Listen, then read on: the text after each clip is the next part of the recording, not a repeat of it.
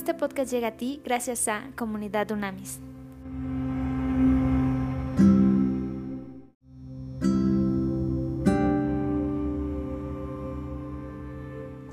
Trascendente día, líderes de verdad. Vamos a, eh, a, seguir con nuestro estudio bíblico de Segunda de Timoteo, eh, específicamente la, al, todo lo que tiene que ver con el capítulo número 3. ¿Ok? Correcto, 3. Y este capítulo se intitula Carácter de los hombres en los postreros días.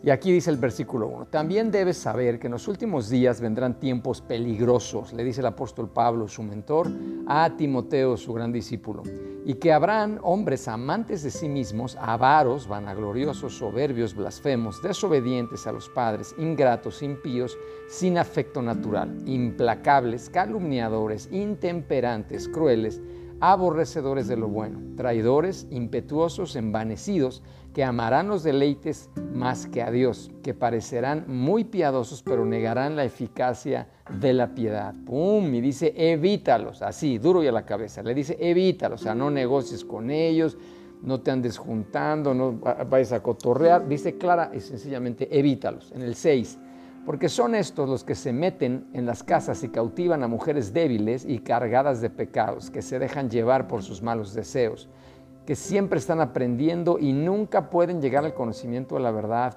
Y así como Janes y Jambres se opusieron a Moisés, también estos hombres se oponen a la verdad. Su entendimiento está corrompido y en cuanto a la fe están descalificados. Pero no podrán seguir avanzando porque su insensatez se hará evidente a todos como también lo fue la de aquellos.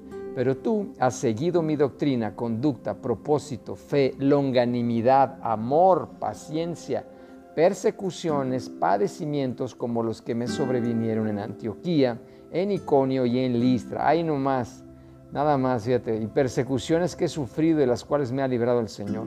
También todos los que quieren vivir piadosamente en Cristo Jesús padecerán persecución. Pero los hombres malvados y los engañadores irán de mal en peor, engañarán y serán engañados. En el 14 dice, tú por tu parte persiste en lo que has aprendido y en lo que te, en lo que te persuadiste, pues sabes de quién has aprendido. Tú, tú desde la niñez has conocido las sagradas escrituras. Mira qué bonito le dice Pablo las cuales te pueden hacer sabio para la salvación por la fe que es en Cristo Jesús. En el 16 es una de las declaraciones más poderosas de todo el Nuevo Testamento. ¿eh? Toda la escritura es inspirada por Dios y útil para enseñar. Fíjate todo lo que hace la palabra de Dios, ¿ok? No nada más hay que leerla, atención.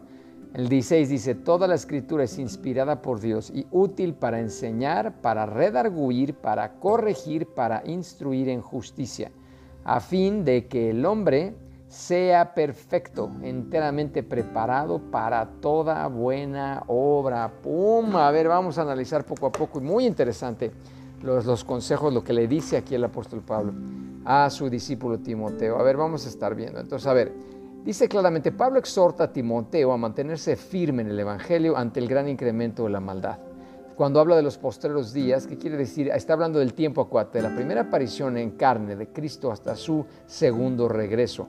Eh, aquí también debes ir a profundizar a Hechos 2.17, también en Primera de Timoteo 4 y en, en Hebreos 1, 1 y 2, Primera de Pedro 1.20 y Primera de Juan 2.18. ¿okay? Aquí está claramente expuesto que la gente será arrastrada por todo tipo de perversiones egoístas, contrarias a lo natural. Ah, caray, ¿te suena conocido? Algunos mantendrán una apariencia externa de gente que usa el vocabulario cristiano, pero que rehúsa aceptar las realidades que la fe cristiana expresa. El poder que niegan constituye la esencia del cristianismo. A ver, ¿cuál es la esencia del cristianismo? El hecho de un redentor resucitado, es Cristo resucitado, la verdad de la palabra, inspirada por Dios. Después, la presencia y plenitud del Espíritu Santo obrando en las vidas de los creyentes y transformando cada una de esas vidas que somos nosotros mismos, ¿ok? Somos la firma, somos las cartas de presentación del poder impresionante del Espíritu Santo cuando nos transforma por completo. Después, aquí se compara a los falsos, eh, maestros con Janes y Jambres, ¿ok? Que te acuerdas que eran magos egipcios que se opusieron a Moisés debido a su conciencia baja y perversa. Esto lo puedes eh, confirmar en Éxodos 7, ¿ok? Después interesante, a ver, cuando habla de que es inspirada por Dios la palabra, hay que atender esto. La expresión se apoya en la palabra griega theopheneutos, que puede traducirse literalmente como el aliento divino. Este constituye la más importante declaración de la escritura acerca de sí misma. Este versículo que acabamos de leer, ¿ok? El 3.16. Y significa que la palabra de Dios es fruto creativo del Espíritu de Dios. Por ser expresión divina en sentido estricto, se le llama la palabra de Dios. Aquí Pablo solo afirma que ha sido inspirada por Dios sin explicar el proceso. En otros lugares se refiere al papel del Espíritu Santo en la producción de la palabra escrita. A ver, quiero seguir profundizando sobre esto de la inspiración divina de la palabra de Dios. Entonces, la autoridad absoluta de la Biblia sobre nuestras vidas está basada en nuestra convicción de que este libro, obviamente no es un libro, y no contiene meramente la palabra de Dios, sino que es la palabra de Dios en sí misma, está vivo. Acuérdate que hemos dicho mil veces, la Biblia nos lee a nosotros, nos escanea, nos transforma. No es un libro cualquiera como que tú y yo podemos leer y ya estuvo, ahí nos vemos. Y te lo demuestro cuando los que hemos leído muchas veces la Biblia completa, vemos cualquier capítulo, cualquier versículo y es impactante la forma en la que Dios nos habla cada día de una forma diferente y nueva. Eso es impactante y te reto a que lo hagas. Es Cualquier libro lo leemos tú y yo una, no sé, dos veces máximo ya, ¿no? yo he leído la Biblia durante más de 25 años, por lo menos tres veces al año la leemos completa porque la estudiamos todos los días. Y siempre cada versículo nos dice algo diferente y nos transforma por completo.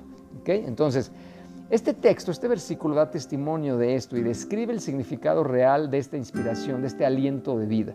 Dijimos que entonces la palabra del Espíritu Santo, theopneustos en griego, traducido es literalmente aliento divino, inspiración de Dios, ¿ok? Describe la fuente de donde procede toda la Biblia, toda la escritura, como algo que trasciende la inspiración humana.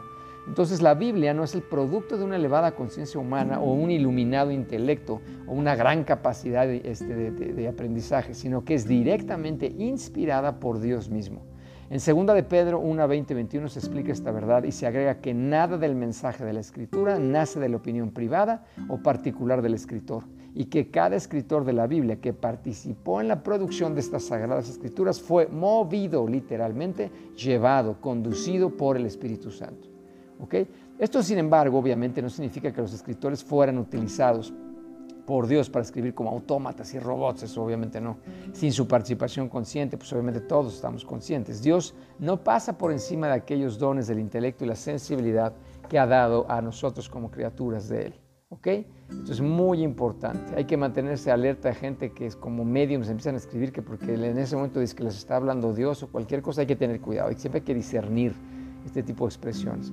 En 1 Corintios 2, 10 al 13 se abunda en torno a este proceso mediante el cual fue dispensada la revelación del Espíritu Santo. El versículo 13 dice que aún las palabras que se usaron en la redacción de la Biblia, no tan solo las ideas, fueron inspiradas por el mismísimo Espíritu de Dios, quien movió a los autores respectivos a escribir, acomodando lo espiritual a lo espiritual. Literalmente, esto está en griego, es acomodando palabras espirituales a ideas espirituales. O sea, hay un alineamiento, hay un match perfecto.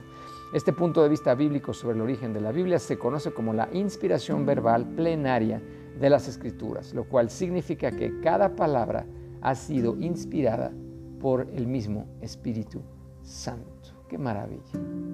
Vamos a dar gracias. Padre, en el nombre de Cristo te damos gracias, gracias de verdad por este maravilloso día. Gracias por la inmensa oportunidad que tú nos das, Señor, de poder estudiar tu palabra, de ser en este momento nos disponemos, tenemos una disposición completa de corazón para que tú mismo, Dios, nos transformes.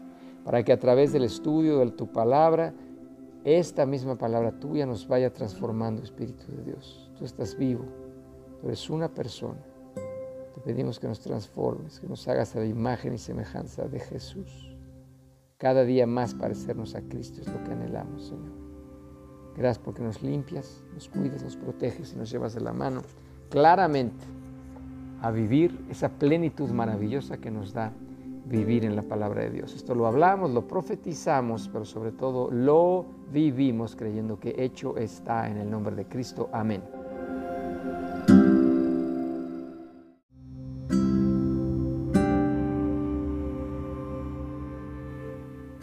Más en comunidadunamis.com.